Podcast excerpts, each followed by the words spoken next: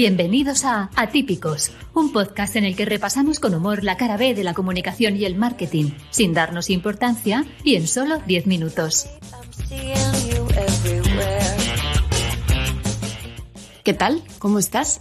¿Te parece que todos los días son iguales? ¿Tienes la sensación de vivir en un bucle sin fin, en un permanente día de la marmota? Bueno, tranquilo, eso va a cambiar ya mismo porque hoy es día de atípicos y vamos a intentar que pases un buen rato con nosotros, lejos de responsabilidades y pandemias. Aunque parezca poco, los 10 minutos que dura este podcast dan para mucho. Vamos a hablar sobre la campaña de FedCaf en nuestra sección Atípica Envidia. También hablaremos de propuestas y agujeros de gusano que se pierden en el espacio en la nueva sección Dale una vuelta. Y vamos a entrevistar a Álvaro Guzmán, director creativo de DDB, en nuestra sección También son personas. Y bueno, yo soy la de siempre, Ángela Mozo, así que empezamos. Hoy en la típica envidia tenemos a nuestra compañera Paula que nos viene a contar una campaña eh, que ha tenido mucho éxito y que se ha forjado durante la pandemia en Bélgica y que demuestra el poder de nuestra profesión.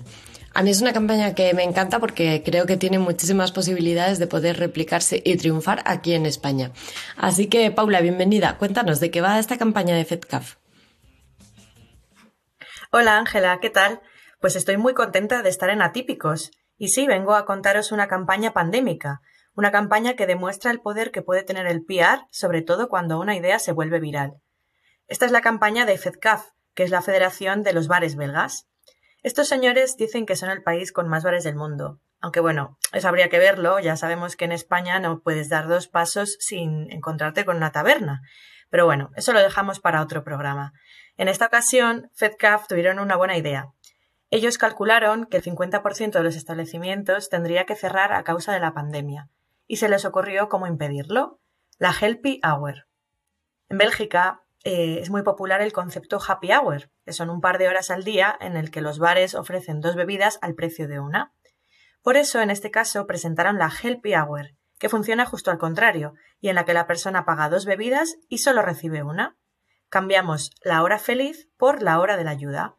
En la Helpy Hour, ese dinero extra es una ayuda directa para el empresario, para tu bar favorito, no como en otras acciones con una mecánica más complicada a través de bonos o descuentos. Qué buena idea. ¿Y sabes qué tal les ha ido? Pues sí, la verdad es que tuvieron muy buenos resultados. Se unieron el 75% de los bares belgas y fue una campaña que se hizo viral. En el primer día ya fue trending topic allí en Bélgica, pero es que en las siguientes 24 horas salió en medios belgas y de más de 100 países. En total, más de 3.000 millones de impresiones en redes sociales y 8 millones de retorno de inversión. Y lo más importante, como dicen desde FedCaf, es ayudar a los pequeños negocios y asegurarnos de que estos pequeños rituales tan nuestros, como el happy hour, no se pierden. Así que bueno, como decimos tú y yo muchas veces, nos vemos en los bares. Pues sí, nos veremos en los bares en cuanto se pueda ir de forma segura. Muchas gracias, Paula, y hasta la próxima.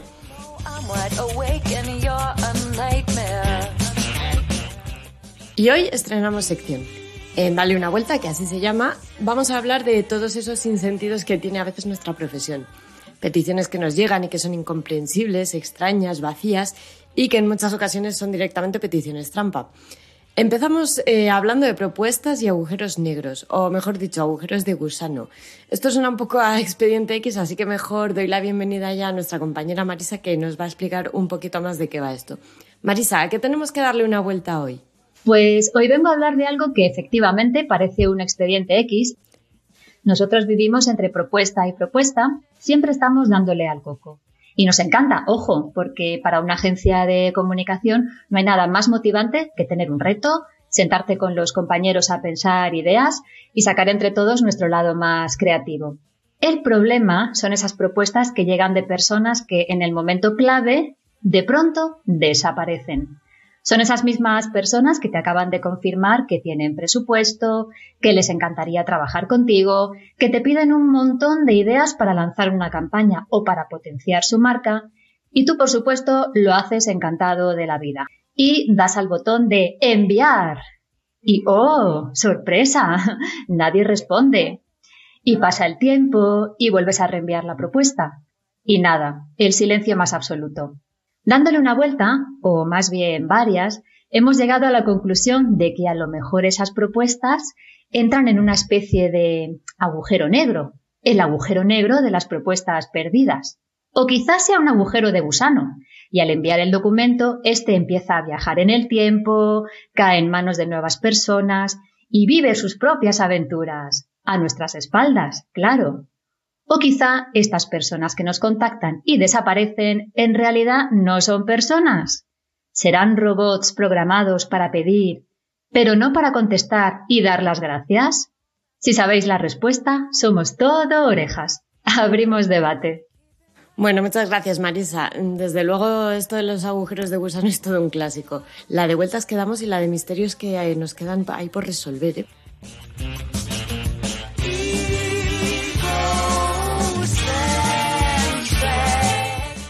Hoy tenemos con nosotros a Álvaro Guzmán, director creativo de DDB, con más de 20 años de experiencia en dirección creativa y de arte, y que actualmente es el encargado de las campañas de publicidad de Telepizza.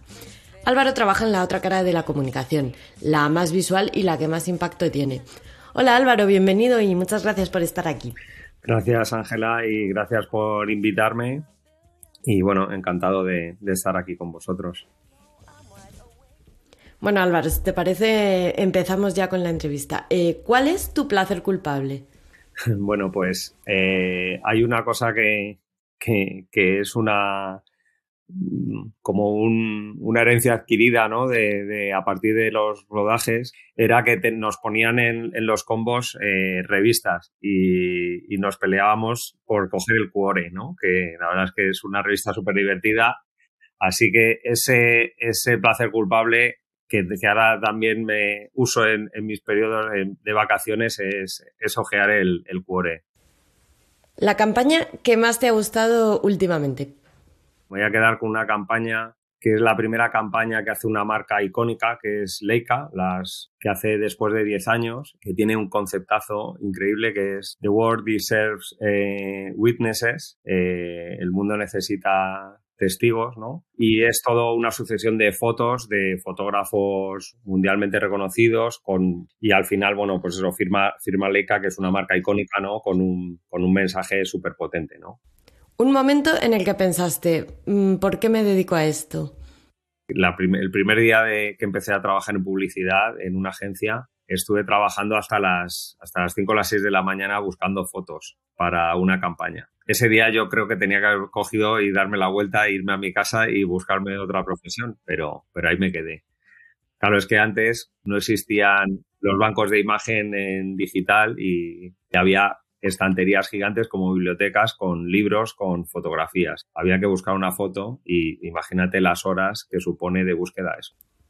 Tu primera entrevista de trabajo.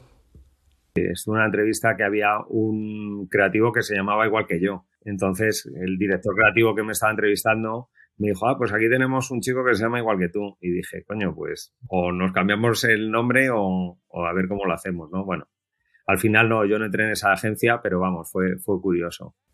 ¿Y una idea tuya que creías que era brillante, pero solo lo pensaste tú?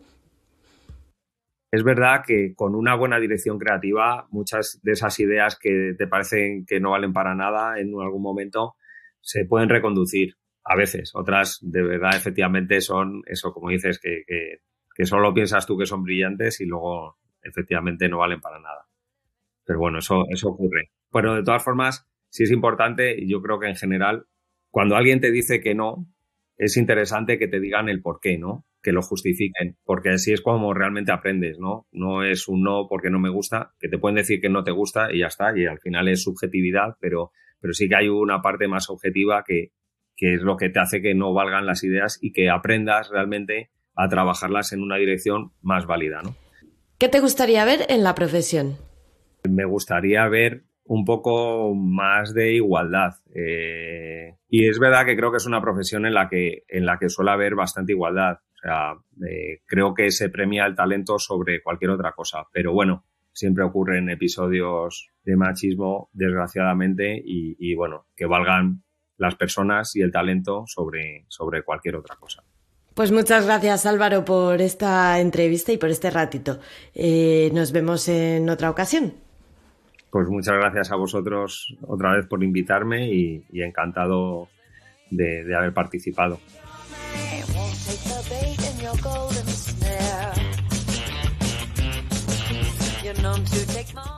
Pues nada, esto ha sido todo por hoy. Esperamos que te haya gustado y si es así, ya sabes que compartir es vivir. Así que háblale a tu familia y amigos de nosotros y quizás así entiendan un poquito mejor de qué va esto del piar. Y nada, nosotros te esperamos en el próximo Atípicos. Un saludo a todos y muchas gracias por estar ahí. Hasta pronto.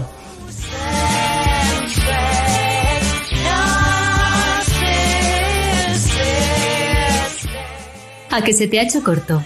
Os recordamos que aún no tenemos patrocinador, por si hay alguna marca interesada.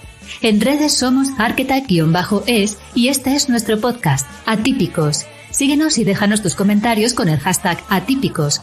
Música de Madame Snowflake bajo licencia Creative Commons by 3.0.